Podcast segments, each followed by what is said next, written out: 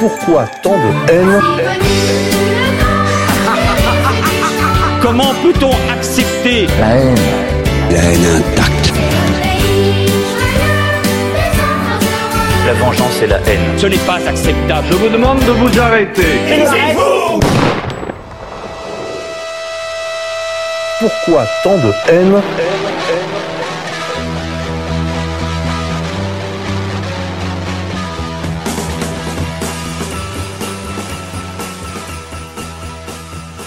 Il est un homme qui, au moment des plus intenses affrontements entre partis, entre classes et même entre pays européens au XXe siècle, se dressa de toute la force de son œuvre étonnante, avec tout le courage physique de sa peau mise sur la table, car cet homme alors risquait sa vie.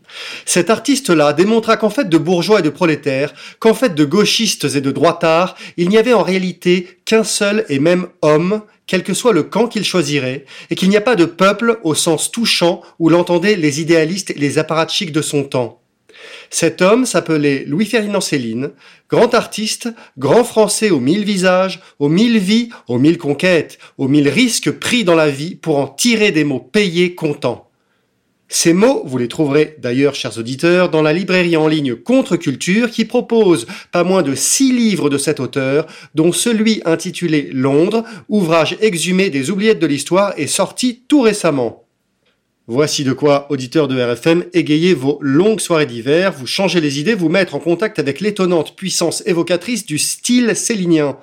Pour évoquer Londres, cet ouvrage, et Louis-Ferdinand Céline, son auteur, nous avons le plaisir de laisser la parole aujourd'hui à deux lecteurs attentifs et euh, célinolâtres avertis. Tout d'abord, un certain Lapine, qui est l'animateur de l'émission Céline une âme française sur ERFM. Lapine, latiniste, helléniste, célinien averti et ancien résident à Londres pendant dix ans, je crois. Lapine, comment vas-tu? Ça va, malade. malade, grippé. Je demande euh, par avance euh, toute la compréhension de notre auditoire ce soir, puisque j'ai la voix tout à fait euh, fêlée. Est-ce qu'on dit comme ça, fêlée? Ah, je sais pas. Je la vois en tout cas nasillarde, celle d'un, celle d'un grippé. pire quand même. La deuxième voix est celle de Villefausse, un autre célinodule de précision, avec qui tu es venu, Lapine, qui pourra nous éclairer sur certains aspects méconnus de la personnalité de Céline. Messieurs, si vous le voulez bien, nous nous intéresserons tout d'abord aujourd'hui à la biographie de Céline à Londres. Qu'est-ce qu'il y a fait? Comment s'est-il retrouvé là-bas?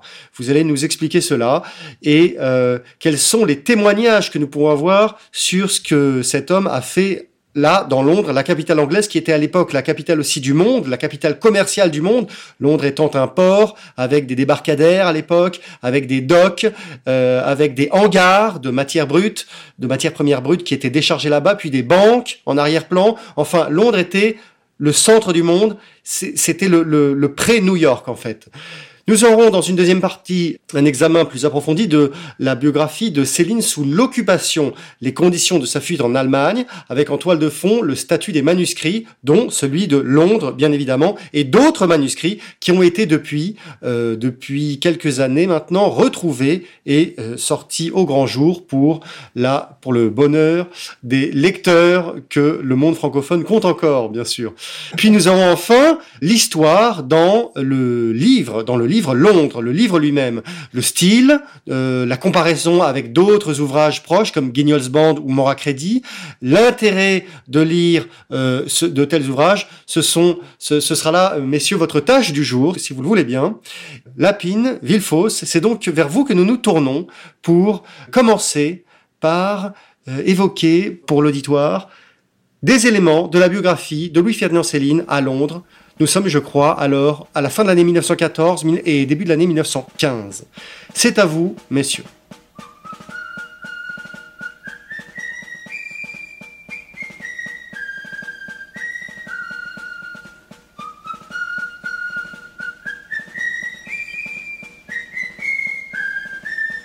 Vous savez, quand on vous lit, euh, Céline, euh, nous avons l'impression que vous composez vos livres euh, d'une façon très directe, très coulante, que ce fameux style parlé qui est votre caractéristique est, né d'une sorte d'improvisation constante. Est-ce que c'est vrai?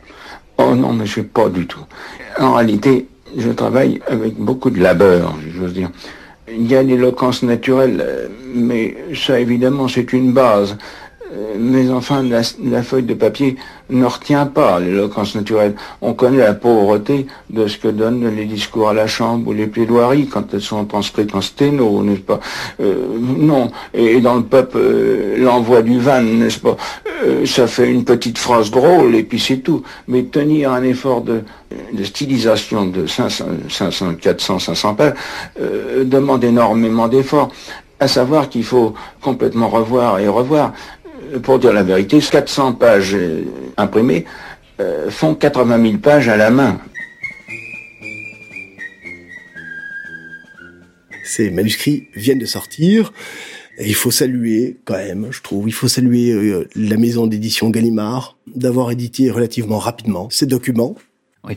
Avec un appareil critique euh, développé et pointu quand même. Enfin, Avec en tout cas euh, une introduction de, de, Londres en tout cas. Tout à fait, oui. des introductions correctes malgré ce qu'on entend dans la dans la presse aujourd'hui. Moi, je trouve que les, les introductions euh, d'une part de Pascal Fouché et d'autre part de Régis Tetamanzi sont tout à fait euh, correctes et permettent aux novices de se faire une idée de de, de l'importance de la découverte de ces manuscrits. Oui, d'autant plus que ça arrive dans une période où la littérature est un peu en déshérence, euh, où l'aspect euh, complètement nécrosé de cette vieille littérature, revivifiée en plus parallèlement par euh, une sorte de néo-féminisme. Bon, Céline arrive là un peu comme un pavé dans la mare, notamment avec ce roman Londres, où ben, euh, il se passe un tas de choses qui seraient totalement, si c'était pas Céline, euh, complètement impubliables aujourd'hui. Vive Katinka la putain celle qui n'aime le matin.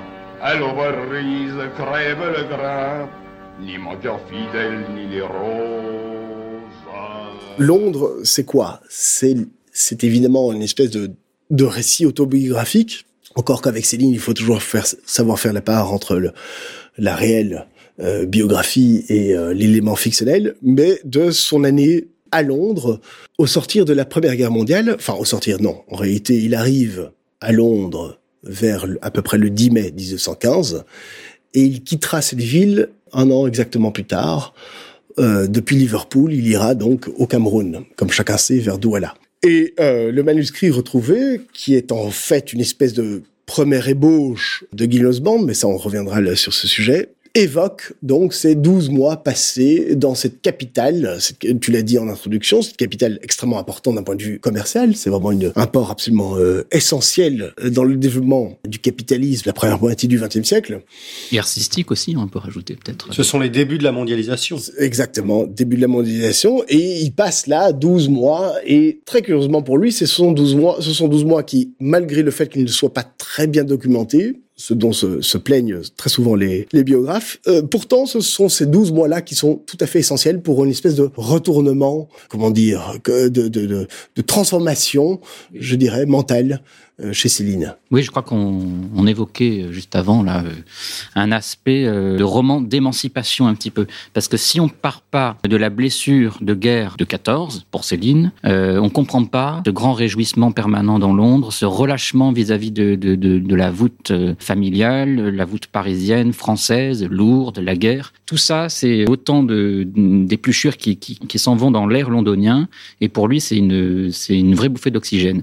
Une vraie révolution, voilà. on dire, une vraie révolution. Une révolution et, et, et en même temps, effectivement, une, il, se, il se dédouane un peu de, de la morale aussi. Cette espèce de, de, de chape de plomb hein, qui, qui, lui, qui, lui, qui était au-dessus de sa tête parce que quelqu'un qui était pris de liberté. Alors il se retrouve là au croisement d'une ville complètement effervescente sur le plan artistique, sur le plan euh, évidemment euh, industriel, financier c'est une ville de croisement, comme pouvait l'être Paris, mais peut-être en, plus concentré, en plus fort. Enfin bon, il y a une sorte de petite rivalité. Et là, ils peuvent faire comme ça la jonction entre la, vieille France euh, aux prises avec la guerre et une ville euh, qui, pour jusque-là, est en train de, voilà, euh, plus ou moins de faire la fête. On sait qu'il a croisé Matahari. Euh, bon, il y a quand même beaucoup de rencontres très importantes pour lui.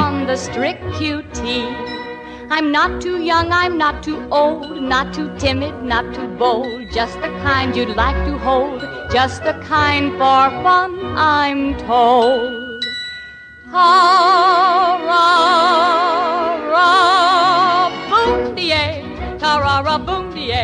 Ta-ra-ra, boom die,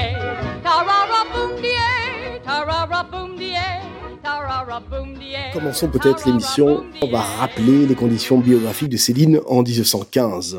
Donc on se souvient qu'il a été blessé en 1914. Il subit plusieurs traitements médicaux. En novembre 14, hein, si je m'abuse. Exact. Oui, jusqu'au Voilà. début de 1915. Et puis euh, début mai 1915, il est considéré comme apte à servir dans un emploi sédentaire, affecté au consulat général de France à Londres. Et donc il débarque à Londres, euh, à Folkestone, précisément le, le 10 mai de cette année 1915. Dès le mois de juin de cette même année 1915, on a conservé de lui une lettre à son compagnon d'armes, Albert Milon, dans laquelle il, témoigne qu'il a déjà comme projet de partir au Congo. Alors on sait bien que Céline ne partira pas au Congo mais au Cameroun, mais Céline a déjà cette idée, euh, dès le mois de juin 1915, de, de partir.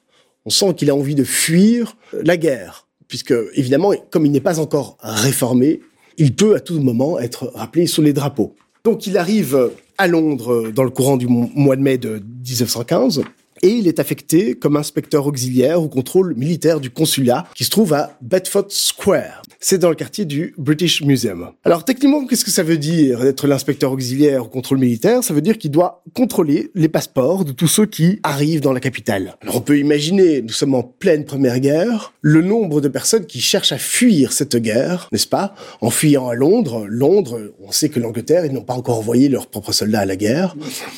Donc c'est un point névralgique pour tous ceux qui voudraient tenter d'échapper au massacre. C'est paradoxal parce que lui-même, Céline, est- a été blessé. Il s'est battu de manière très courageuse. Il a été très valeureux au combat. Il a été en première ligne. Il a été blessé. Mais il est bien content, lui, de ne plus être au combat. Et c'est ce qu'il dit plusieurs fois dans l'ouvrage Londres. C'est que surtout, il, il fait tout pour euh, rester le plus longtemps possible à Londres. C'est en fait son, son havre de paix. Tout à fait, Lounès. En fait, il y a ce sentiment de panique, de trac omniprésent, absolument omniprésent dans Londres. Pourquoi? Mais parce que il faut, il faut prendre les dates en considération. On a dit qu'il arrive en mai 1915 à Londres. Mais il n'est pas du tout encore sous le coup de la réforme numéro 2, c'est-à-dire celle qui décide qu'il est euh, définitivement rayé de la carrière, militaire, excuse-moi. Cette euh, réforme numéro 2 va être entérinée au mois de décembre 1915. Donc ça veut dire qu'entre mai 1915 et décembre 1915, il est encore sous le coup, sous la peur, sous le terreur même, d'être rappelé sous les drapeaux. Oui, oui, on sent ça parce que euh, à un moment donné, c'est une idée récurrente qui, qui jalonne un peu tout le roman, cette histoire de d'être. euh, alors évidemment, il, là, ça se traduit par le.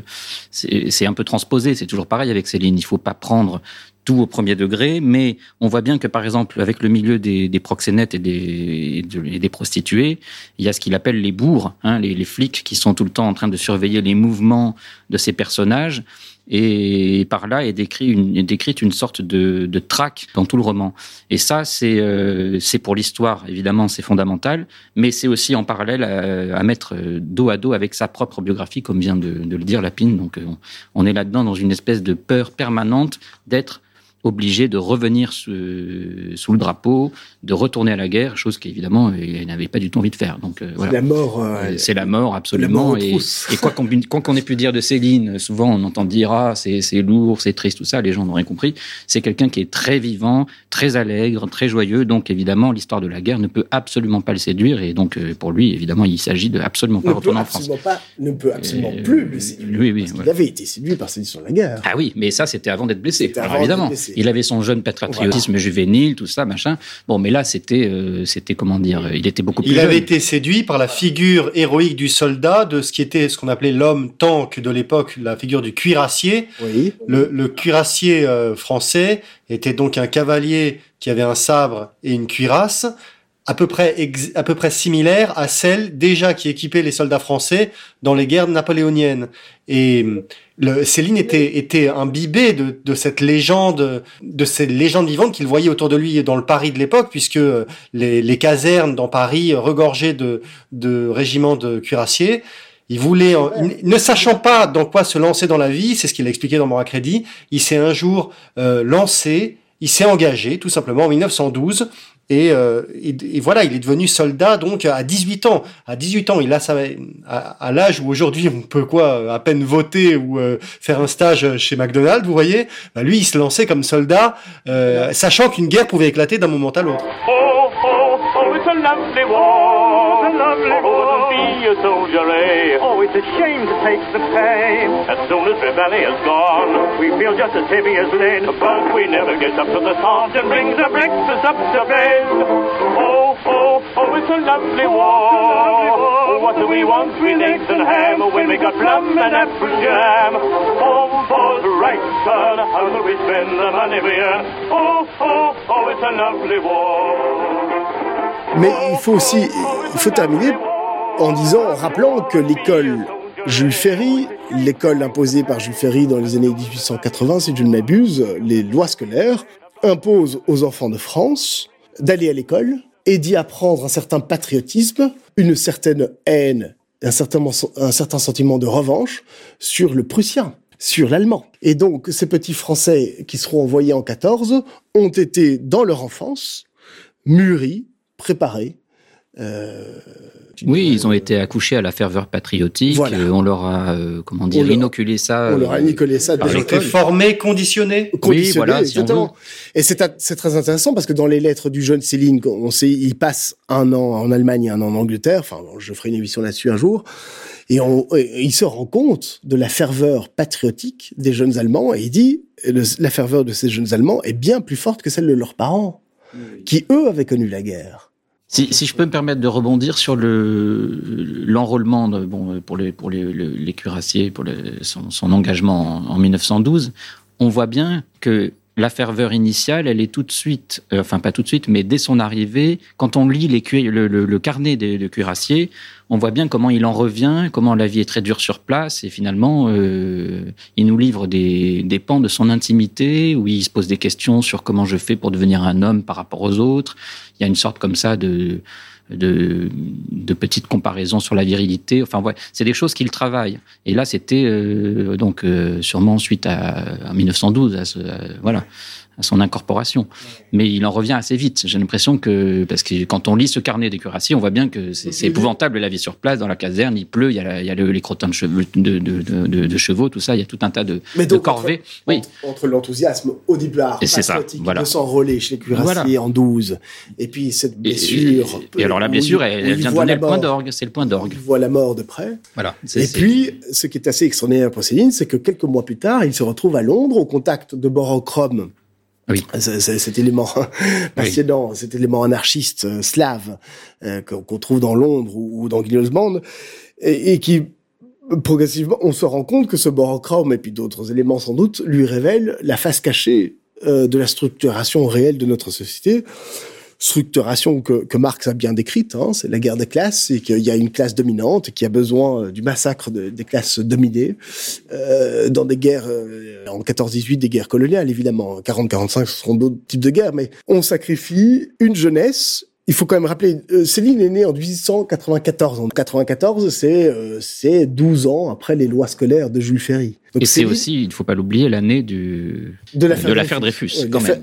C'est une génération de Français vraiment qui est élevée dans la haine et la revanche. La haine, peut-être que j'abuse un peu de ce terme, mais en tout cas dans le sentiment de revanche contre l'Allemagne. Donc c'est toute une génération qui va être envoyée à la mort en 14 et par un par un miracle. C'est ah, pas vraiment qu'ils ont été élevés dans la haine, mais c'est oui, enfin, oui, oui, oui, non, tu as raison, Lapine. Ils ont été fanatisés par une république oui. qui avait besoin d'unir des, voilà. des d'unir et de façonner des patriotes autour d'une idée commune contre un ennemi extérieur. Voilà. Alors que en réalité, le personnage de Borochrome euh, serait en fait le, le le comment dire comme un comme un être situé au-dessus euh, de, de ce plan qui aide à comprendre qu'en réalité le le peuple aurait plutôt intérêt à se coaliser contre un ennemi intérieur et non pas contre des ennemis extérieurs. Exactement. Cette cette bourgeoisie de la troisième enfin qui qui va initier la troisième république pour faire passer la pilule de la perte de l'Alsace-Lorraine, qu'elle a voulu elle-même en réalité, s'est dit, bah, tiens, on va faire une école, une école obligatoire pour tout le monde, et on va effectivement propagandiser les petits-enfants, comme tu viens de le dire, Lounès, contre un ennemi extérieur. Alors que ces Français, en réalité, c'est tout le mouvement de la, de la commune. Il y, a, y a, il y a des Français qui comprennent qu'ils sont en réalité trahis de l'intérieur.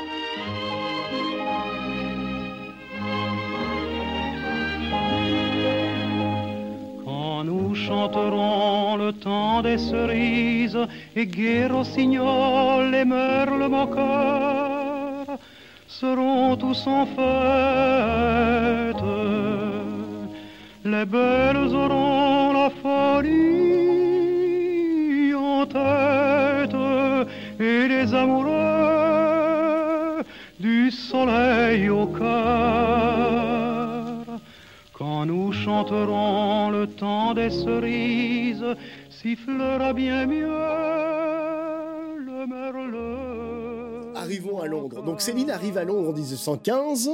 Il vient de voir la mort en face. Et là, il se trouve au contact de ce Borochrome, c'est-à-dire une espèce d'anarchiste slave. Il faut quand même pas oublier que 14-18 officiellement démarre à cause du meurtre de euh, François Joseph par un anarchiste. On, on oublie trop souvent que l'anarchisme, ça veut dire quelque chose à l'époque. Oui, Et- les lanceurs de les, les lanceurs de marmites infernales notamment. Euh, la morale qui lui a été inculquée par son père et à, à travers son père par la société, par l'école, par l'État, euh, est une euh, comment dire est une morale de sacrifice qu'on impose aux, petites mains du peuple, n'est-ce pas? Mais plus du tout pour un roi. Cette fois-ci, c'est pour le grand pouvoir du grand capital. Je fais un peu le marxisme, mais il faut bien le dire, c'est un peu ça. Hein. Et est-ce qu'on peut dire aussi, parce que le personnage de Brochrome, il est, il est intéressant à plus d'un titre. Si on analyse de près le personnage un peu drôlatique, alors il a, lui aussi, hein, pareil, chez Céline, il n'y a jamais qu'une seule facette d'un personnage, il y en a plusieurs. Voilà, alors Brochrome, c'est un poseur de bombes, mais c'est aussi un musicien qui joue du piano, c'est un conteur, euh, et donc c'est cet aspect-là aussi qui a beaucoup séduit euh, Céline. Il faut bien voir que 1914, euh, on vient de l'évoquer, d'accord, mais c'était aussi une, une, une démarcation pour Céline, et pas que pour Céline d'ailleurs, pour tous ceux qui ont connu cette guerre. Très souvent dans ses, apparitions euh, médiatiques, François Gibault nous l'explique très bien qu'il euh, y avait le monde d'avant et le monde d'après 14. Et ça, Céline y revient aussi plus tard dans ses, interviews de fin de vie. Donc on voit bien comment, euh, pour lui, la blessure, elle marque, euh, sa biographie et elle la projette dans le monde d'après de manière définitive. Et, et c'est d'autant plus vrai qu'avec Borochrome, quelque part, il euh, il l'accueille euh, et il l'accouche sur le plan euh, politique, idéologique et même pourquoi pas artistique. Il y a une forme de, de, de, de, de petite folie euh, qui se plaît euh, à lui raconter des histoires. Et donc, euh, ça, c'est un ravissement pour Céline. Il y, a, un côté narratif de Borochrome qui fait écho au côté narratif d'ailleurs de Céline.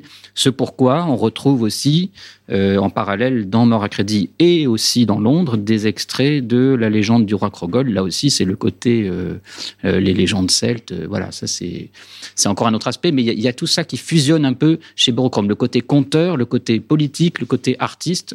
Bon, et puis aussi le côté un peu hors norme, c'est-à-dire qu'il en fait un gros personnage euh, qui baisouille comme ça dans les coins. Enfin, c'est vraiment, il est, il est insaisissable. Mais, de toute façon, euh, c'est un personnage célinien euh, justement pour ça, ce côté insaisissable. Après donc après un bref congé à Paris, euh, bien documenté parce que Céline euh, allait draguer des inconnus euh, à la terrasse du Café de la Paix. On- donc on sait que Louis fait l'objet d'une décision de réforme numéro 2, nous explique maître François Gibault, c'est-à-dire une réforme qui le fait sortir définitivement de tout devoir militaire mais interdit, en tout cas le- lui refuse toute traite, ou je ne sais pas comment on dit, toute solde. Il ne reçoit donc Oui, pas il a, il a euh, plus de d'argent. pension, il a plus de. Il n'a pas de pension, il ne reçoit pas de pension malgré ses euh, d'être mal- malgré le fait d'être déclaré 75% euh, Invalidité, voilà. invalide. Voilà. Donc on imagine Céline en décembre 1915, 1915 donc il a euh, il a 21 ans, il est déclaré inapte à la guerre, mais il ne reçoit plus d'argent de l'État français. Alors ça évidemment, qu'est-ce qu'il fait notre Ferdinand? Qu'est-ce qu'il va faire? Est-ce qu'il va rentrer à Paris? Ou est-ce qu'il va au contact de son copain Georges Geoffroy, dont je vais lire deux lettres très amusantes d'ailleurs pour donner un petit peu la, la nature et la qualité de, leurs amitiés, de leur amitié, pardon. Euh, que va-t-il faire? Restera-t-il à Londres, jeune, au contact de ses musicals, de ses prostituées, etc. Ou bien va-t-il rentrer à Paris? Eh bien, on a bien compris, il reste, il reste à Londres. Cette période londonienne va encore s'étaler jusqu'au 10 mai 1916. Donc, nous avons cinq mois que les biographes regrettent, regrettent de ne pas avoir Oui, il déplore de manquer un peu de il sources. déplore, hein, oui, c'est ça, il et- déplore de manquer de sources. Euh, ce cinq mois assez euh, curieux, assez euh, une espèce de point mort ou un angle mort, si tu veux, dans la biographie de Céline. Qu'est-ce qu'on sait précisément? Qu'est-ce qu'on peut vraiment dire? Il y a tout de même un témoin. Oui, le Georges Geoffroy dont je viens de mentionner, que je viens de mentionner, que dont je vais lire deux lettres. Il y a ce témoin, et nous savons que Céline épouse dans un mariage, si tu veux, blanc, lounès, enfin blanc. C'est un mariage qui est euh, légal du point de vue anglais, mais qui n'est pas légal du point de vue français. Il épouse une espèce d'entraîneuse de bar, une espèce de tenancière d'un petit hôtel dans Soho, euh, la fameuse Suzanne Nebou. Comme témoin se trouve un certain Eduardus Benedictus, une espèce de juif kabbaliste, ésotérique, tout à fait passionnant à étudier. J'invite les curieux à, à faire des recherches sur, sur cette figure. Ce fameux Benedictus servira d'ailleurs de- d'exemple pour euh, le Sostène. fameux euh, Henri euh, euh, Sostène de Rodiancourt. De dans, dans que j'invite, j'invite les, vraiment les, les gens à lire Gilles Bond, c'est extraordinaire. Bref, nous savons donc qu'il y a ce mariage, mariage probablement arrangé. Mon hypothèse, c'est qu'il épouse cette Suzanne pour lui donner des papiers réglementaires, en échange de quoi elle lui donne un logement et de quoi euh, grailler, de quoi se nourrir. Et nous savons que Céline part en catastrophe 10 mai 1916. Il part en catastrophe depuis Liverpool pour le Cameroun.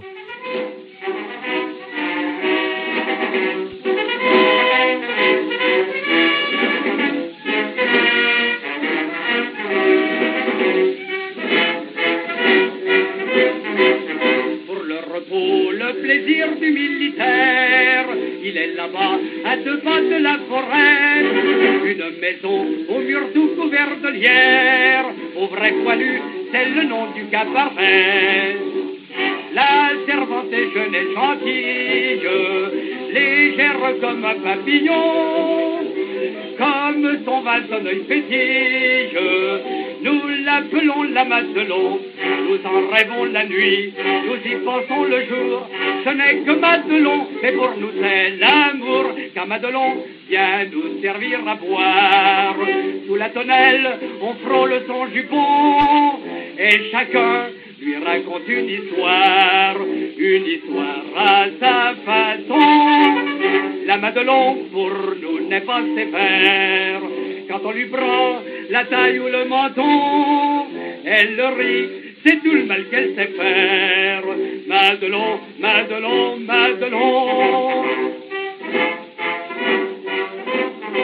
Peut-être pour donner au lecteur l'envie d'aller lire un peu la correspondance de Céline, j'ai euh, retrouvé deux lettres de Céline à euh, son copain Georges Geoffroy, qui donc, rappelons-le, est le dernier témoin, ou le seul témoin plutôt, de cette période. Bah, c'était son camarade euh, de, de- de- ils étaient en colocation, hein, c'était son camarade de chambrée, quoi. Enfin, de, voilà, ils ont, ils ont plus ou moins fait les 400 coups ensemble, euh, et on le comprend bien d'ailleurs, justement, avec, euh, en écoutant la lettre que tu, J'ai deux lettres. que tu vas nous lire, les, Oui. les lettres, oui. Donc, ce Georges Geoffroy et Céline, donc euh, Louis, vivent dans le même appartement. Ils travaillent tous les deux. Ils au- travaillent tous les deux, évidemment, au Consulat Général de Voilà. France. Ils vivent donc Gower Street, c'est juste derrière euh, le British Museum. Je, je, je vais te lire une lettre écrite une vingtaine d'années plus tard, donc à son camarade Georges Geoffroy, ce qui donne un peu une idée du type de camaraderie euh, qui existait entre ces deux garçons. Je cite. Mon cher vieux, je te vois en chagrin à cause d'Hélène. Tu l'aurais rendue un peu vicieuse, un peu partouzeuse. Tu n'en serais peut-être pas là. C'est le médecin qui te parle. Médecin des parties honteuses. Elle n'aurait point trébuché à la ménopause dans quelque imbécile frénésie romantique et romanesque. La femme possède un potentiel sexuel terrible. C'est la foudre, la dévastation, ou bien la gentille lampe de chevet, selon ton ingéniosité. Il faut éparpiller la foudre, la disséminer. Je trouve que les petites fantaisies sexuelles servent admirablement cet objet. Elles déflorent, mouillent, aspergent la foudre sexuelle terrible de nos compagnes. Vice Non, hygiène mentale, glandulaire. Une bonne petite égouine dans ton foyer aurait tout arrangé. Ce qui est terrible, c'est le romantisme de la quarantaine. Le hammam, les négresses, etc. Voilà des dérivatifs intelligents qui ne cassent rien. C'est de l'homéopathie sentimentale, de la vaccination contre les grandes gaffes qui foutent en l'air existence, passé, ménage, etc. La femme est animale. Il faut l'amuser, et surtout amuser son derrière. Sinon elle devient folle. Avec notre pauvre bite, que pouvons-nous prétendre? Il en faudrait dix ou quinze comme la nôtre.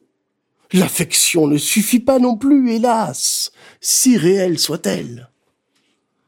Il faut faire la part du serpent, du diable dans un ménage. La femme ne peut vivre sans diablerie.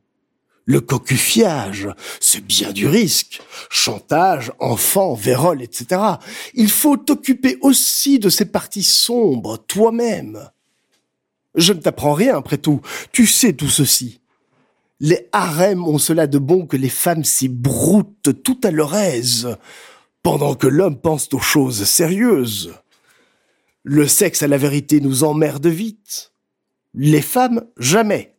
Les meilleures, les saintes. Et là, on trouve vraiment euh, toute la quintessence de Céline quand il donne des conseils euh, à ses amis, que ce soit euh, sur la manière de vivre, la manière de se conduire avec les femmes, les conseils sexuels. euh. Il y a un peu ça aussi dans la correspondance avec euh, Antonio Zuluaga. Mais euh, là, c'est vrai qu'il est à son sublime pour ça. euh. Et alors là où c'est encore plus drôle, c'est quand il donne des conseils euh, aussi euh, pour tenir son ménage, par exemple euh, avec Evelyne Paulet euh, dans les années 30 aussi. Donc euh, c'est- il est très fort. Pour le, le registre Sachant que ses ménages à lui ont raté. Mais c'est drôle parce qu'il Voilà. parle, lui, à la fois en homme qui a connu la vie et à la fois en médecin.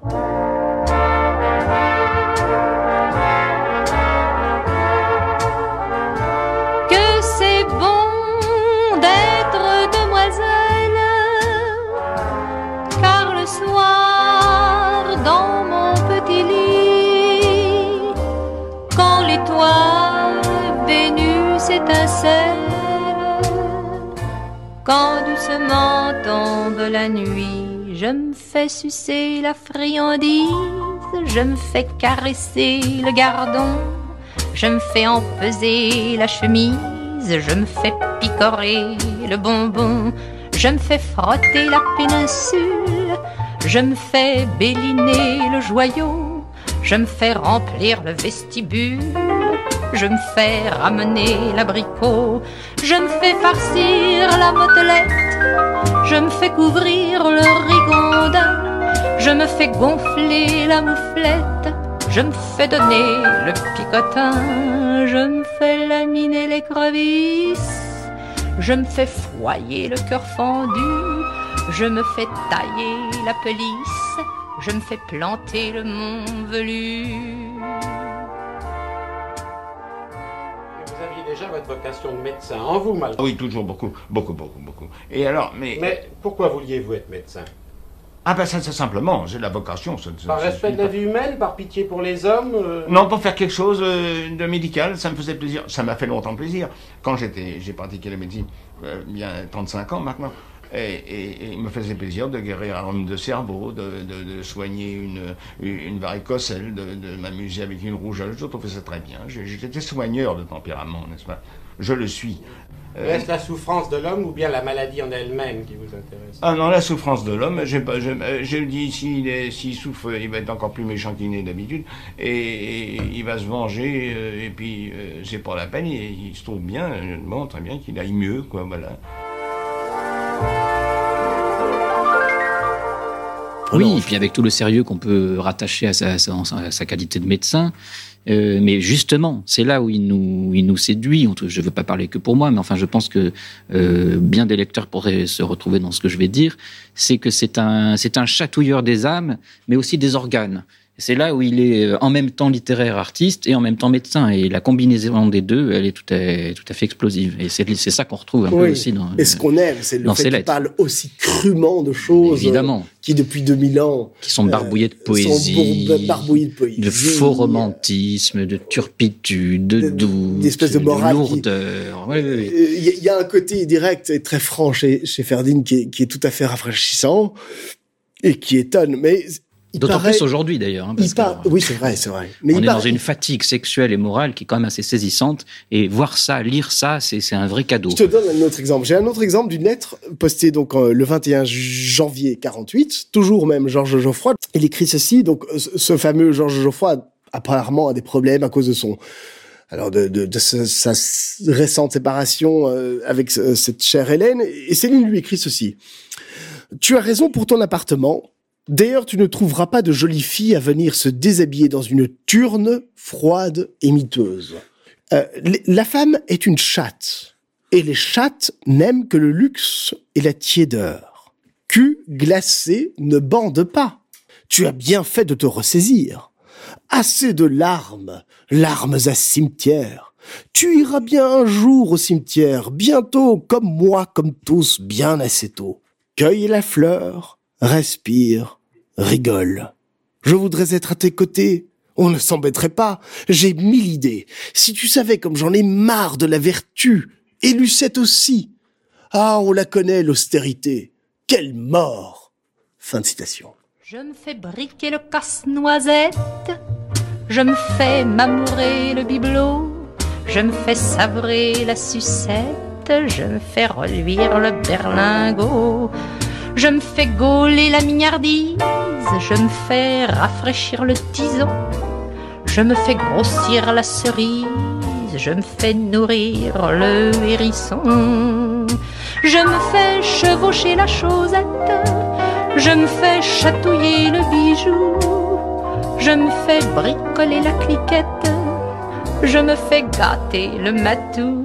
Mais vous me demanderez peut-être ce que je fais le jour durant.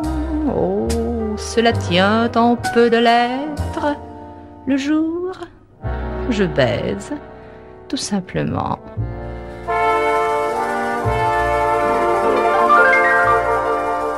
À Londres, peut-être on, on s'égare un tout petit On s'égare, peu on s'égare. Oui, mais enfin, c'est amusant, mais c'est pas grave. Euh, c'est pas, c'est- en même temps, on parle de Céline, donc on peut se permettre certaines libertés. Mais oui, on veut toujours beaucoup digresser quand on parle de cet auteur. C'est tellement passionnant. Il, est- il, re- il recèle de telles richesses. C'est tellement, c'est un univers tellement riche qu'il y a en lui. Je voulais rebondir sur le, le rôle, euh, sa relation un peu contradictoire, parce que avec euh, d'une part le, le côté sexuel qui est omniprésent dans son œuvre, et en même temps on sait bien comment, par exemple, euh, il donnait une certaine importance euh, au rôle de l'Église dans la société, en tout cas pour la France. Lui, il parlait pour, pour la France. Bon, ça peut peut-être s'étendre à l'Europe, mais euh, quand il sur le, on sait très bien qu'il s'est, intéressé à la, à la question mystique et plus précisément dans sa relation avec le, le prêtre Lochen. Hein, je sais plus comment on Le prononce. pasteur, le le pasteur pardon, voilà. Il dira au pasteur Le Chun que c'est le, c'est le, c'est le seul être humain qui lui ait serré la main en- au- à la Voilà. sortie de la prison. Oui, oui. C'est ça Oui, qui a non, mais ça, Céline. symboliquement, c'est quand même fort. Oui, c'est très fort. Et puis, je, non, il y avait aussi une autre euh, anecdote. Alors là, les sources, je les ai que en mémoire, mais euh, je pense que c'était quand il était à la SDN, à la Société des Nations, et qu'il voyageait euh, par le monde. Il était avec des Sud-Américains et il s'entretenait par rapport euh, à la solidité d'une société et qu'en gros, euh, la société tenait sur un trépied. Il y avait l'école d'une part, l'église de l'autre et le bordel. Et si on enlevait un de ces trois trépieds, eh bien évidemment le- la société se cassait la figure. Mais il incluait quand même euh, l'église et il, trouvait cette théorie. euh, alors je sais plus dans quoi c'était rapporté. Bon, peut-être trouver ça dans la, La biographie. grande supériorité des religions chrétiennes, c'est qu'elles n'auraient pas la pilule. Elles saisissaient l'homme au berceau.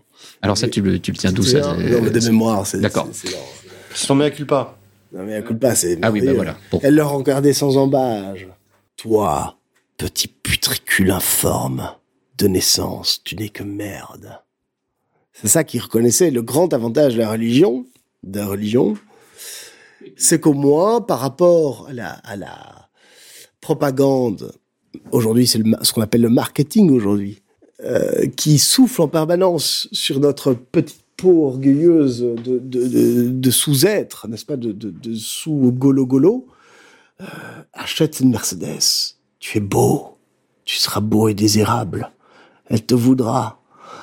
Euh, Céline reconnaît au moins aux religions traditionnelles cette constante distanciation face à l'orgueil naturel de l'être humain. Et au désir. Et au- qui est lié, le désir est lié. Je parle pas des désirs sexuels, mais, Non, mais consumériste tout. cons- Enfin. C'est-à-dire que nous sommes des espèces de fils de singes, des espèces de, de dégénérescence d'Adam et Ève, et euh, le Satan n'arrête pas de nous souffler sur l'orgueil que nous sommes, que nous sommes l'égal de Dieu. Et Ferdinand reconnaît au moins, tu as tout à fait raison de le dire, Villefast, il reconnaît au moins en religion euh, traditionnelle, c'est vrai les religions catholiques, mais Elles font tenir la société, euh, malgré tout. au moins, elle faisait tenir la société tout en rappelant que c'était de naissance des sous-merdes. Je suis un petit-fils de fiante.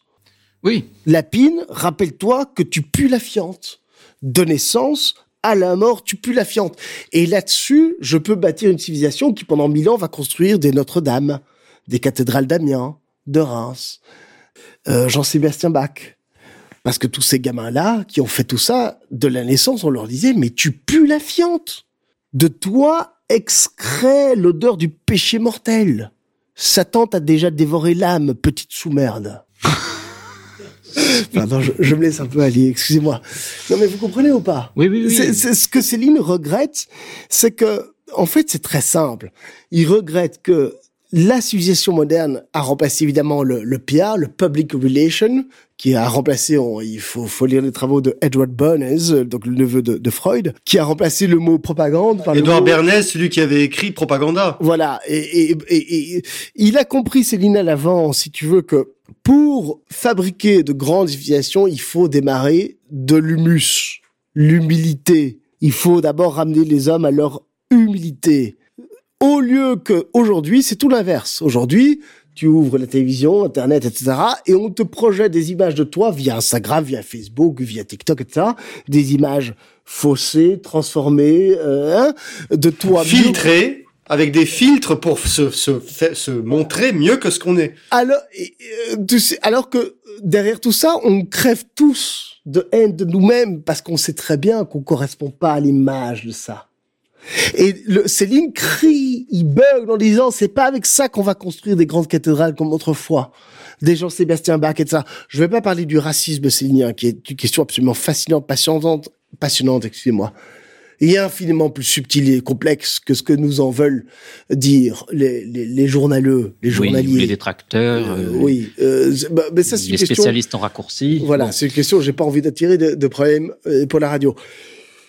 Mais il est certain euh, que chez Céline, il y a, il reconnaît quand même chez ces grandes traditions philosophiques et religieuses d'autrefois, quand même, on démarre à zéro. Tu pues la merde.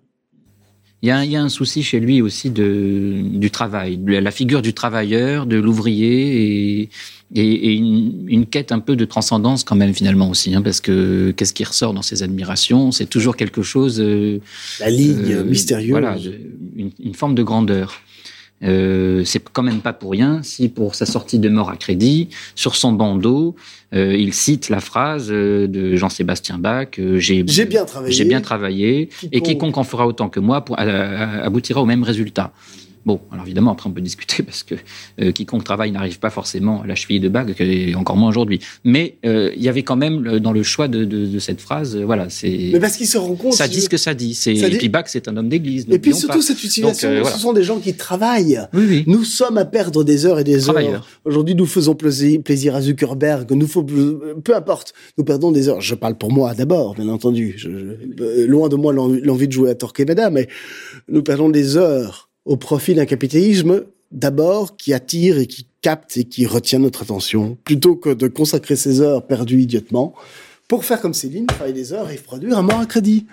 Moi, demain, Lapine, je crève, on se souvient pas de moi. Et Céline, entra- travaillant des heures et des heures, ou Jean-Sébastien Bach, des siècles plus tard, on se souvient de ces idées. Oui, mais c'est, voilà. Mais il le dit. Je suis le père sperme. Alors les gens comprennent pas l'allusion. On la rattache à une, une, une allusion sexuelle. Alors peut-être au premier degré, d'accord, le sperme, d'accord. Mais c'est la création. C'est l'accouchement. Alors puisque lui, en tant qu'homme, il accouche pas, mais il accouche de son œuvre. C'est, c'est, c'est tout le problème, ça, de la. la- Et la- il voilà. accouche de tous les milliards de crétins, de, de demi euh, euh, scribouilleurs, euh, stylophages, euh, stylophores, bourbeux stylophores, descendants de Ferdinand et qui reconnaissent pas. Virginie Despentes, euh, Welbeck et toute cette bande, ce sont des enfants à Ferdinand. Simplement, ils n'ont pas les mêmes euh, coucougnettes. Voilà. Si tu cites, euh, moi, moi, dans la même phrase, ça me gêne un peu de mettre à, à égalité Welbeck. Je reste quand même assez euh, pas admiratif, mais je le considère. Alors que bon, euh, Despentes, bon, pff, C'est vraiment euh, la littérature de la rigole. Là, on, on fait vraiment. Et les- Annie Ernaux, qu'est-ce que tu penses? Non, là, je, crois qu'on n'a pas vraiment de temps pour. On va être non, censuré, hein. on va être non, censuré. c'est pas de la censure, c'est que bon. Oui. Si Bah, on passer de Céline à Arnie Ernaux, si Oui, tu veux, oui, c'est. Bah, revenons peut-être à Londres. C'est comme si tu parles de Bach et puis que tu arrives avec The Voice. Si tu veux, il y a un petit souci quand même. Bon, Lounès, donc euh, voilà. revenons, revenons à... la grandeur, s'il vous plaît. La grandeur, revenons à Londres.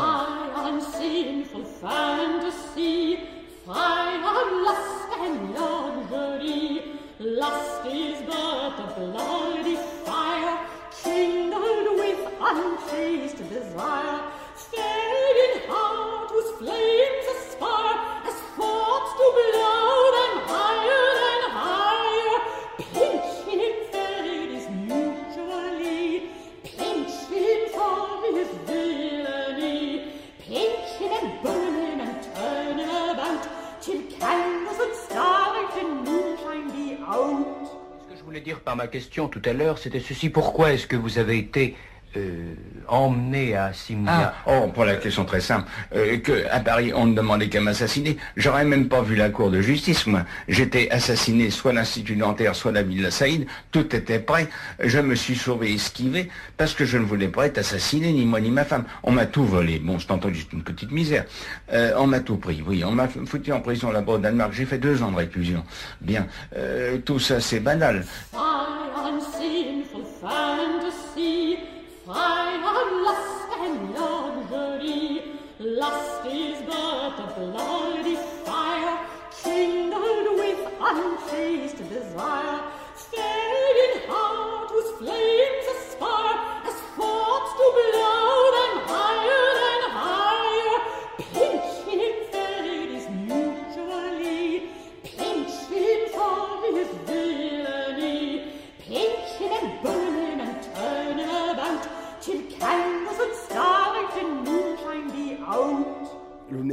Si on revient au manuscrit de Londres, on va pas parler de guerre ce soir, mais de Londres. Ce qu'on entend souvent, c'est Ah, Ferdinand a dû quitter de manière précipitée Paris en 1844. Euh, tu te souviens, le débarquement des Alliés, donc c'est le 6 juin 1844.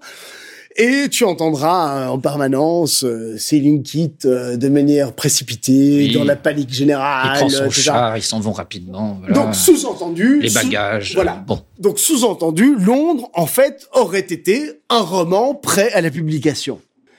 Nous avons cherché un petit peu si une telle affirmation était correcte. Est-ce que vraiment Londres peut passer pour un roman qui était prêt à la publication? Bon, en posant la question, tu as bien compris que la réponse, non. Évidemment que non. Alors je propose de, faire un petit peu un, comment dire, un, bref panorama de qu'est-ce qui se passe pendant l'occupation. Alors, on sait que dès début 1942, Céline prépare sa retraite au Danemark, où il avait entreposé avant la guerre une partie très importante de ses économies chez la danseuse Karen Marie Jensen. Le débarquement, au, au fond, moi, enfin, je sais pas si tu es d'accord, en fait, Ilfos, mais j'ai l'impression que le débarquement ne fait que acter ou ne fait que, que déclencher une décision qui en réalité avait été était déjà mûrie. euh, depuis longtemps. envisagé, planifié. euh, Et pourquoi est-ce que je dis ça? Parce que nous avons des témoignages que pendant l'occupation, que ce soit à Paris, à Saint-Malo, chez son ami Jean-Paul, chez José Laval, la fille du malheureux Pierre Laval, à l'Institut allemand, avec son ami euh, Karl Emting, Oui, À l'ambassade d'Allemagne devant, euh, devant l'ambassadeur Otto Abetz. Qu'est-ce qui qui est un épisode, tu connais l'épisode euh, à l'ambassade d'Allemagne devant Ah oui, euh, il y a eu un repas qui a mal tourné, c'est pas ça. Alpol- Euh, qui a fait des, Raus, des- Raus, voilà, euh, il a il a fait des imitations de- d'Adolf Hitler. Et c'est lui qui accuse Otto Abetz en disant vous les Allemands vous avez remplacé Hitler par un faux Hitler. Oui, voilà. Euh, c'est la preuve c'est que vous planquez tous les juifs dans des dans des camps pour qu'ils ne soient pas. euh, Oui, c'est le grand délire. euh, là, bon, bah, enfin le grand délire c'est lien. Voilà. Bref, épisode absolument ahurissant. Il faudrait, il faut, euh, indiquons quand même aux, aux auditeurs que euh, les mémoires de Benoît Méchant sont absolument fascinantes à cet égard. Bref, pendant l'occupation, Céline clame partout que les éléments, que les Allemands, pardon, ont déjà perdu la guerre. Alors, Lounès, tu te souviens, la chute de Stalingrad le 2 février 1943, ça ne fait que confirmer une impression profonde chez Céline. Ce qui se passe, c'est que le débarquement le 6 juin 1944, en réalité, non pas précipite, mais déclenche un départ auquel Céline et Lucette s'étaient déjà préparés. Et j'en veux pour preuve que, si j'en crois François Gibault dans sa absolument merveilleuse biographie, Oui, là, euh, c'est- tu es d'accord c'est la source C'est euh, la, quand même. c'est la euh, base absolue. Ah oui, oui, oui. Si j'en crois François Gibault, eh bien, les six premiers mois, le- pardon, les six premiers mois de l'année 1944, Céline effectue quatre retraits à la banque pour une somme totale de 600 000 anciens francs. Euh, à l'époque, un ouvrier, euh, un ouvrier euh, qualifié gagnait à peu près 5 000 anciens francs. Donc 600 000 francs français, euh, si mon calcul est bon, ça représente à peu près 10 années de travail d'un ouvrier qualifié. Ouais, il prépare sa cavale en quelque sorte. Oui, mais donc tu vois, dire que sa cavale est précipitée, non, ça n'est pas possible. Il prépare sa cavale. Alors, le 6 juin, il y a débarquement des Alliés en Normandie, comme tu sais, ce qui, pour Céline, déclenche quelque chose en réalité qu'il avait déjà prédite et prévu depuis longtemps. La preuve, c'est que deux jours plus tard, le 8 juin, Céline prend le temps de vendre la préface de son Guignol's Band, qui vient d'être publiée un mois avant, à un célèbre marchand de tableaux qui s'appelle Étienne Bignou, et non pas Fernand Bignou, comme on lit chez Gibault. Malheureusement, ça c'est une petite erreur. Mais donc, il prend le temps le 8 juin de vendre sa préface. D'accord? Pour l'équivalent de 30 000 francs anciens francs, c'est-à-dire la moitié d'une année de travail d'un ouvrier qualifié. Pour l'anecdote, c'est ce même marchand qui avait autrefois acheté le manuscrit de Voyage au bout de la nuit, contre une somme certaine, bien entendu, et un petit tableau de Renoir. Donc c'est pas du tout... Céline connaît ce marchand.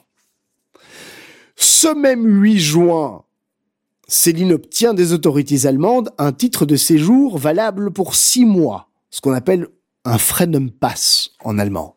C'est-à-dire exactement un titre de séjour plutôt qu'un passeport. Et il obtient en- ensuite un visa valable pour trois mois. Ce qui suppose quand même qu'il devait avoir des amitiés chez les Allemands pour obtenir aussi rapidement ce titre de séjour.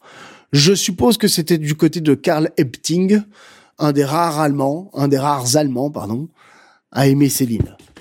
Peu importe. Donc le 10 juin, euh, pardon, c'est le 8 juin. Le 10 juin, donc deux jours plus tard, il prend le temps d'écrire une lettre à son amie danseuse danoise Carrie Marie Jensen pour lui dire je démarre, je pars, je quitte Paris le 15, donc dans cinq jours. Ce même 15, avant son départ, il retire 375 000 francs français de l'époque euh, de ses différents comptes bancaires et il va voir sa secrétaire Marie Canavaggia pour lui confier des chapitres de casse-pipe ainsi qu'une partie du manuscrit de Guinness Band 2. Donc je résume. Quand on dit que Céline a quitté Paris de manière précipitée le 17 juin 1944, il me semble qu'on commet une erreur. Parce que ça voudrait dire que les manuscrits qu'il laisse derrière lui étaient des manuscrits prêts à être publiés. Or, tout nous prouve que non. Tout nous prouve qu'il a préparé son départ de Paris depuis plusieurs mois. Tout nous prouve par le fait que Guinness Band, et ça je vais le montrer, ainsi que mon ami Villefoss, nous allons montrer euh, que Guinness Band est la version achevée de Londres. Tout nous prouve que Céline prend le temps. Ok, le 6 juin, les Allemands, les Américains, enfin les forces alliées débarquent. Le 8 juin, je vends, je récupère mon argent, j'écris à Karim Jensen, Karim Jensen, et puis je démarre le 17 juin.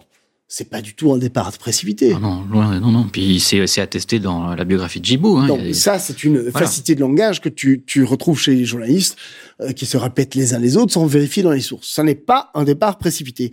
Du coup, ça remet, euh, j'ai déjà euh, dit, mais enfin, ça remet en cause le statut particulier de ces manuscrits qui ont été publiés à la collection blanche de Gallimard.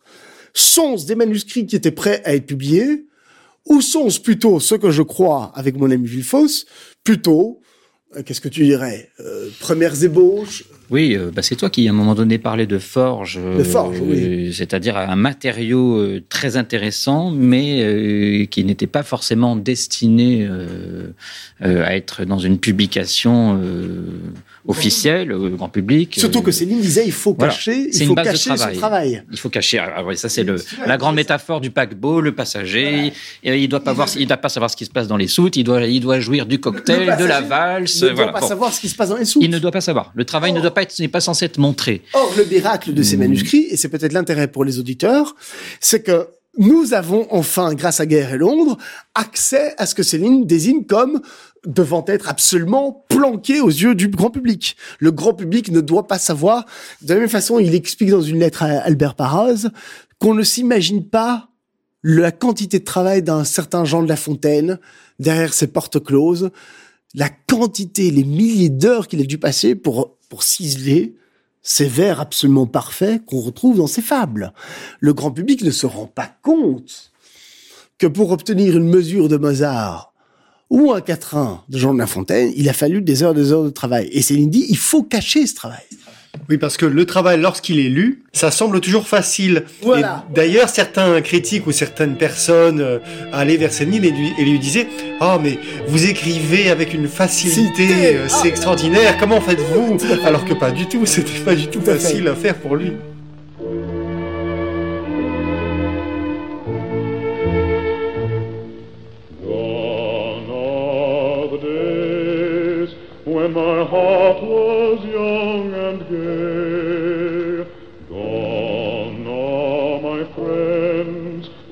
Cotton fields away. Gone from the earth to a better land I know. I hear those gentle voices calling.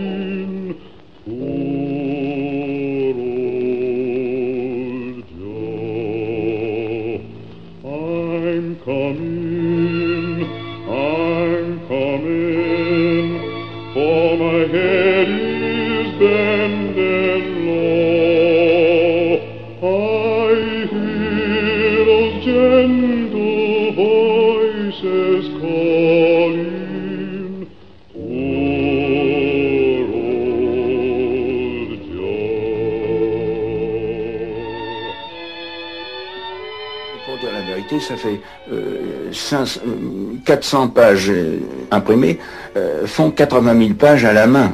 Le lecteur n'est pas forcé de le savoir, il ne doit même pas savoir.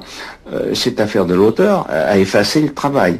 Vous mettez le lecteur dans un paquebot, et, tout doit être délicieux, n'est-ce pas? Ce qui se passe dans les soutes, ça ne le regarde pas. Et ce qui se passe sur la passerelle, ça ne le regarde pas. Il doit jouir des paysages, de la mer, du cocktail, de, euh, la valse, de, la fraîcheur des vents, euh, tout ce, qui est mécanique, euh, ou servitude, ou service, ne le regarde pas du tout.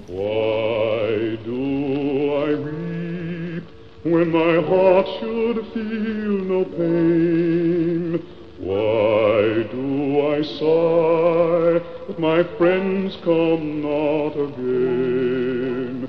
Grieving for forms now departed long ago, I hear their gentle voices calling. Moins les artistes travaillent, et plus ils disent moi, mon travail. Et, et plus les artistes travaillent réellement, moins en fait on, on- ça se voit, moins ça sort, et moins ils en parlent eux-mêmes. Et ils ont cette pudeur de euh, assez, assez de chat quoi. Mais justement, Donc, donc tu comprends, Lounès, que l'intérêt pour le public, c'est que là, tout d'un coup, grâce à la publication de ces manuscrits de guerre de Londres, il a accès, en fait, à quelque chose que Céline, normalement, avait mis tout son soin et toute sa pudeur, comme tu viens de dire, et tout son, euh, espèce de dandisme à cacher. De ce point de vue-là, évidemment, Guerre et Londres sont tout à fait passionnants pour euh, les lecteurs. oui, le tout c'est de ne pas égarer un lecteur qui pourrait commencer sa lecture avec Céline en tombant sur Guerre ou Voilà. Londres et de dire ça y est, je sais ce que c'est Céline, que c'est parce Céline. que j'ai lu Guerre ou j'ai Voilà. lu Londres. Il faut pas fausser le. C'est un peu comme si quelqu'un te disait, ça y est, je sais ce que c'est Peter Bruegel, en ayant vu une photo en noir et blanc d'une de ses toiles. Non, plutôt, en ayant vu une photo en noir et blanc d'un croquis préparatoire à toiles. C'est Ceci comme- dit, les croquis sont intéressants à Mais regarder. bien sûr qu'ils sont passionnants. Parce que souvent dans les dessins, on voit les, les premières ébauches, les premiers coups de Mais crayon, les premiers- Donc ça reste Londres quand même quelque Non, chose à lire, mais Londres c'est est pas. passionnant. voilà. Pour les auditeurs euh, de RFM, évidemment que Londres comme guerre euh, sont des livres à acheter parce qu'ils donnent tout des différentes thématiques chères à Céline. Mais euh, bon, là, tu parles, ça, ça nous ramène encore à la, au sujet de Je, tout à l'heure. je- je parle des gens, si tu veux, qui auraient peur de Céline. Oui, oui, qui aurait peur, mais oui, oui, mais, mais Alors la que- peur, elle a été, elle a été façonnée cette peur. Elle ne naît pas de rien. est-ce que tu es d'accord avec moi que Guerre et l'ombre permettent justement, peut-être, parce qu'il n'y a pas encore tout ce travail des trois petits points, il n'y a pas ce travail Oui. encore stylistique. La prose n'est pas encore éclatée avec cette. Elle n'est pas encore célinienne. C'est Voilà, un, c'est elle un pas travail. vraiment de- célinienne, quoiqu'elle Mais- est célinienne dans son, dans dans son fond, mais dans pas dans sa forme. Oui, oui, Ouais, c'est ça. ça. Oui, oui.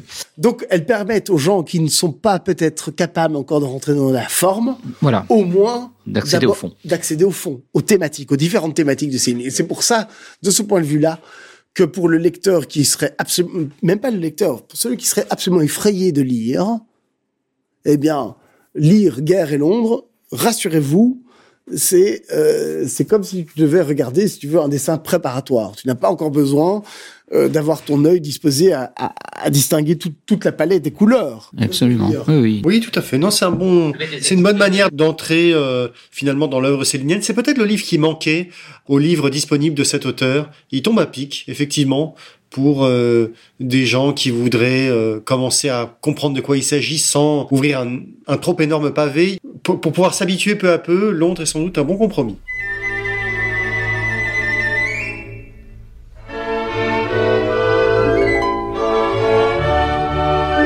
Voulez-vous bien ne plus dormir, et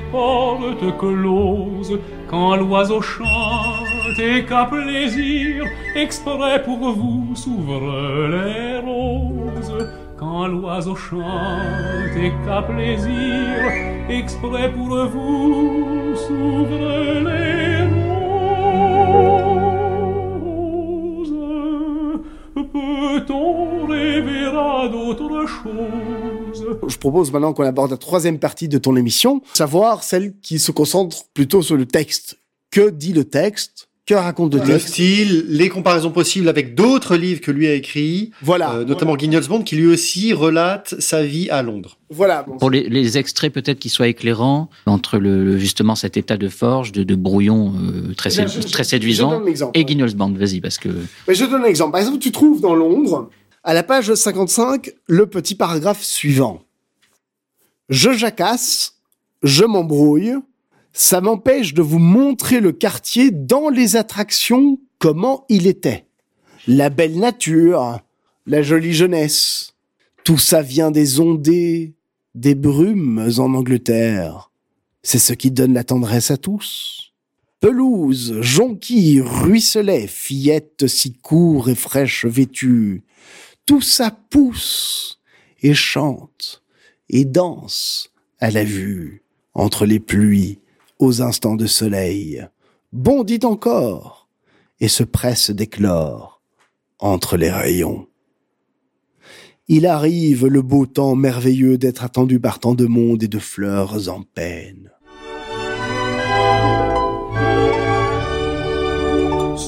Un peu, si ne vous voyant pas, le soleil s'avisait d'interrompre sa course, si le ruisseau qui murmure là-bas allait de désespoir remonter à sa source, si le printemps disait aux fleurs, aux amoureux, ce serait pire, arrangez-vous je vais ailleurs chercher qui daigne me sourire.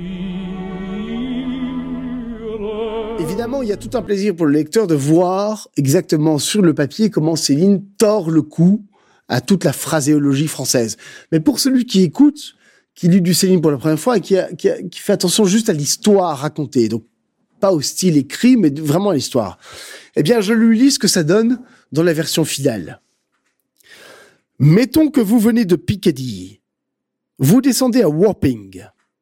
Il faut que je vous guide. Vous trouveriez pas. En sortant du tube, c'est à gauche, entre les frigos. C'est étroit comme rue. Du mur de briques, des pavillons des deux côtés, la gueule comme des jours de semaine. Ça finit plus, ça recommence. Une ribambelle, une éternité de maison, pas une fantaisie. Un étage, toute. une petite porte trottoir, le marteau en cuivre, ainsi des rues et puis des rues, à la traverse et la suite, Plymouth Street, Blossom Avenue, Oak Neptune Commons. Des kyriels de la même famille, tout ça bien aligné, convenable. Certaines gens vous disent que c'est triste. Ça dépend des jours, des saisons. Avec un petit coup de soleil, ça devient joujou. Ça se met en frais. Il y a de la misère, c'est une chose. Il y a des géraniums plein les fenêtres, plein les croisées. Ça vous égaye. C'est les briques qui font monotone. Grasses, poisseuses de fumée partout des suins, de la brume, des coltards. Alors je crois qu'on dit des coltards, des coltards. L'odeur par là vers les docks est insidieuse, au soufre mouillé, au tabac moite, vous rentre au poil, vous habille, au miel aussi. C'est tout des choses qui vous viennent, qui s'expliquent pas d'en parler. Et la féerie des enfants, voilà qui tient au souvenir. Quand on connaît les endroits au premier sourire du soleil, tout s'esclaffe et tourbillonne. Gambade, sarabande. C'est la kermesse des lutins, d'un bout à l'autre de Wapping. De perrons en Porsche, ça culbute à la course, à la sauvette, fiettes et garçons. À qui perd gagne, à qui mieux mieux, à sangeux espiègles et pimpants. Les tout petits au beau milieu, main dans la main, dansant en ronde, mignon marmot du brouillard, tellement réjoui d'un jour sans pluie, mieux jouant allègres, divins et prestes qu'Angelot de rêve. Et puis tout autour barbouillé, bandits pour rire, tourmente les filles malmènes passant, les piaillant monstres. Policeman, policeman, don't touch me, I have a wife and a family. D'autres coquins surgissent à l'assaut, agrippent les filles par les nattes. How many children have you got? Five and twenty is my lot. Sur ce, la ronde reprend criard à voix toute fausse. D'enroué farouche garnement. Et puis celle-ci bien trépidante et qui se danse à deux par deux. Dancing Dolly hide not sense. She bought a fiddle for eighteen pence. Et puis, tant de jolies chansons fraîches et comiques, galantes, qui me dansent tout souvenir. Toutes à l'essor de la jeunesse.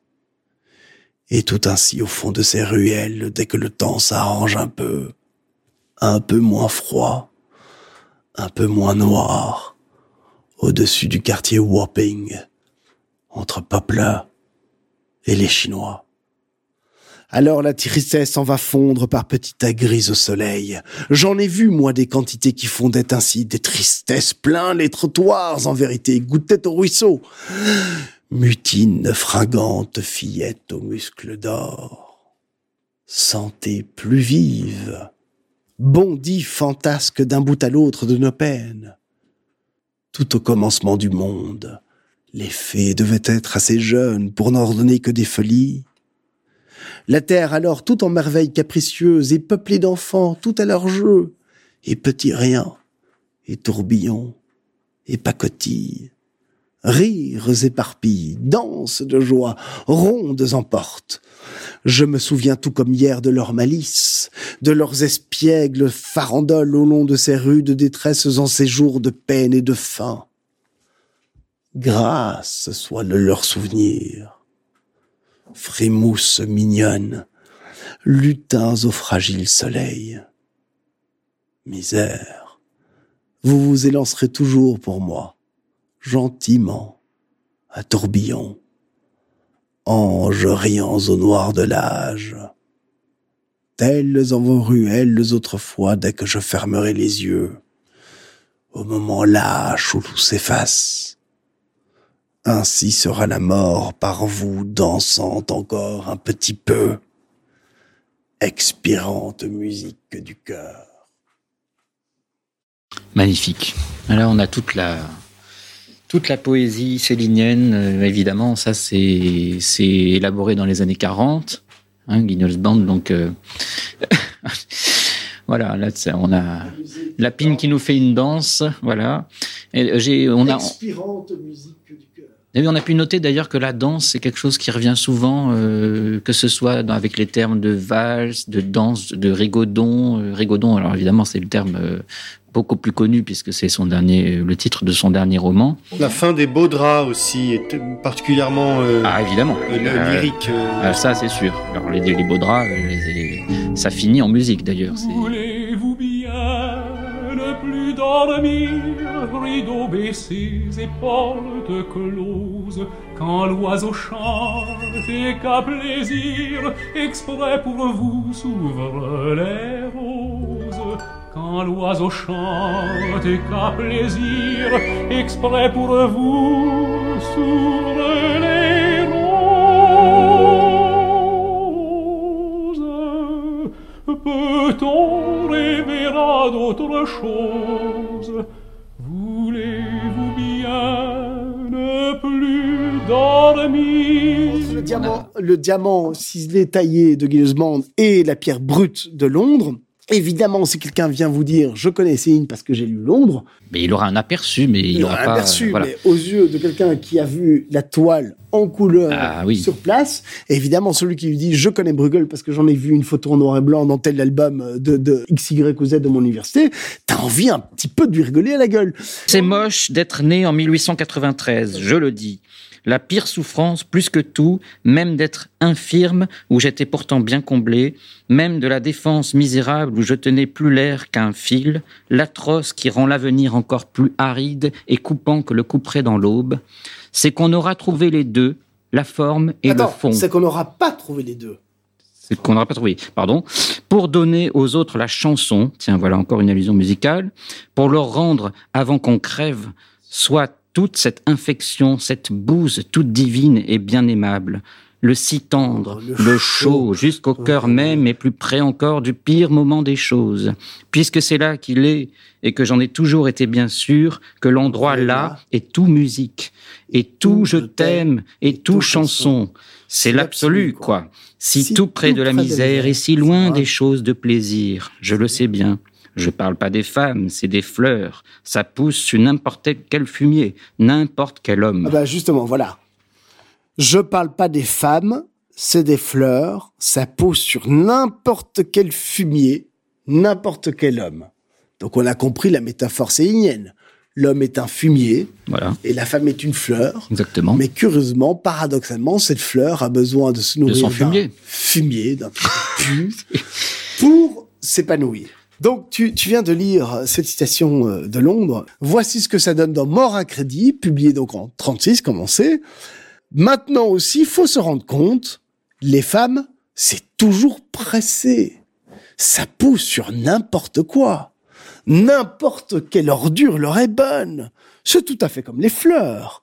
Au plus belle, le plus puant fumier. La saison dure pas si longtemps. Donc on voit l'homme, ce petit fumier, quel est ce miracle que ce petit fumier qui pue la fiente puisse engendrer, produire, nourrir et euh, défouragailler de telles jolies plantes, ça c'est une autre chose. Entre la version primale ou primaire dans Londres et la version achevée dans, dans Moral Crédit, je crois que ben, l'auditeur entend que euh, dans Moral Crédit, la, métaphore est plus riche. Voulez-vous que l'on vous romance, la romance Voulez-vous que l'on vous chante la romance du muguet? C'est un chant plein d'élégance, la romance, la romance. C'est un chant plein d'élégance, la romance du muguet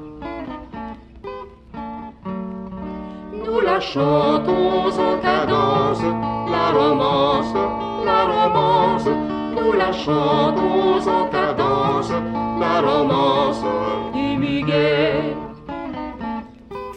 Alors après, au niveau poétique, il y avait quand même des, belles trouvailles. Parce que je crois que l'extrait que que- qu'on a lu, c'est page 527. Et puis la suivante, on a ça. C'était surtout la question de brumes fragiles, libres, qui passaient comme des danseuses pressées à la surface des eaux, en leur voile comme un miroir mouillé. Là, on a quand même aussi déjà des amorces quand même, évidemment, peut-être moins envolées, moins rythmées, moins heurtées, euh, mais euh, évidemment qui ne sont pas encore euh, fragmentées par les trois petits points, la posiopèse pour le, terme consacré. C'est toute la différence entre un produit fini, qui sont les livres que nous connaissions déjà depuis de nombreuses années, et Londres, qui est plutôt un croquis, comme nous le disions euh, précédemment. Messieurs, nous nous dirigeons peu à peu vers, euh, vers la fin de cette émission, hélas. Et on a le, encore le rien temps passe dit. vite en votre compagnie, mais nous, nous prenons encore quelques instants pour euh, faire un peu une synthèse de votre vision de Londres, de, cette, de cet ouvrage donc qui est sorti récemment, pour euh, pouvoir en dégager les, les aspects les plus importants. Dans quelle mesure nous conseillons cette lecture à nos auditeurs, surtout en regard de l'époque actuelle Évidemment, chez Céline, tout est très riche. Le moindre écrit est d'une richesse infinie. Alors, il faut bien voir que dans Londres, on l'a dit, c'est un statut de brouillon euh, très plaisant, mais qui ne qui n'est pas n'a pas la saveur poétique qu'auront ses autres romans, mais qui est de toute façon très agréable à lire euh, pour un tas de raisons. Et ça, je, je ne fais que abonder dans le sens de Solaire, ce qui dit que quiconque n'a pas ri en lisant Céline est passé à côté. Et ça, je crois que c'est fondamental. Et c'est ce qui nous mène d'ailleurs plus tard aux entretiens avec le professeur Y. On a quelque chose d'absolument comique. La, la vraie lecture efficiente pour Céline, c'est de ne pas se stopper au premier degré des... des Moral, Euh, moraleux, évidemment. moralineux. Voilà. On a oublié quand même un thème fondamental qu'on a très peu évoqué. hein. Euh, Il y a aussi la médecine. Quand même, c'est là où il nous révèle sa vocation médicale avec le, notamment le, le, le personnage, euh, le personnage de, de Jugenbitz, le docteur Jugenbitz. Voilà, qui va les, qui va les héberger dans sa demeure. Alors là, il y a une sorte de fascination de Céline où il nous révèle vraiment que lui, pour lui, c'est vraiment ôter le malheur et le, le mal-être des hommes sur le plan, évidemment, d'abord physique, mais du coup aussi moral. Once, twice, thrice, I Julia tried, the scornful puss has oft denied, and since, and since, I can no better, better thrive, a scornful puss has oft denied, so kiss my ass, so kiss my ass, so kiss my ass, so kiss my ass, Julia tried, the scornful puss has oft denied, so kiss my On a aussi, euh, bon, euh, la présence des femmes. Quand même, ça, ça pullule de prostituées, de femmes. Alors après, on peut, on peut évidemment, là, euh, Lounès, par rapport au regard d'aujourd'hui, c'est sûr que c'est beaucoup plus problématique. Euh, c'est un livre à ne pas mettre entre toutes les mains et entre toutes les mains de femmes, si on peut préciser peut-être. Mais Céline est très pertinent dans sa manière de parler des femmes pour aider un auditeur, disons novice, à comprendre la différence entre la femme telle que l'idéologie veut la présenter et veut la façonner et l'être profond féminin que Oui, tout homme qui, euh, je sais pas, qui aime la vie va rencontrer. Voilà. C'est vrai, moi j'ai très peu d'amies féminines qui, euh, comme le feu Nicole Debris, que je, je révère, je sais pas si tu connais. Mais Nicole évidemment, j'allais le dire. Oui, c'est vrai que peu de femmes lisent Céline. Pourtant, une de Celle ces- qui lit Céline, une- comme la Nicole plus belle Debris. biographie de Céline, je crois, a été écrite par cette dame qui s'appelle Nicole Oui, Debris. Nicole Debris, Nicole Debris, extraordinaire. c'est une précurseuse, Précurtrice. ouais, précurtrice, appelez ça comme vous voulez. Nicole Debris, c'est la passion célinienne, s'il n'en fut. Et je voudrais saisir l'occasion de citer une phrase euh, extraite de son texte qui s'appelait Le lyrisme de Céline ou La quête du poétique dans le prosaïque. Ça, c'est extrait des actes du colloque de 1994, édité par la SEC, la Société d'études céliniennes. Euh, je cite. Le lyrisme prosaïque de Céline a fait entrer en poésie, a rendu sacré des aspects de l'homme que l'on avait jugés vulgaires, triviaux ou indicibles. Céline a fait retentir la poésie là où elle n'avait jamais pénétré, d'où le caractère si souvent polémique et révolutionnaire de ses textes. Je crois que là, si, si les féministes sont pas contentes que, que le roman de Londres, plus, euh, comment dire, pullule de prostituées, on peut aussi leur rétorquer qu'il y avait vraiment euh, en nombre peut-être plus réduit, mais des ferventes céliniennes, dont euh, Nicole Debris.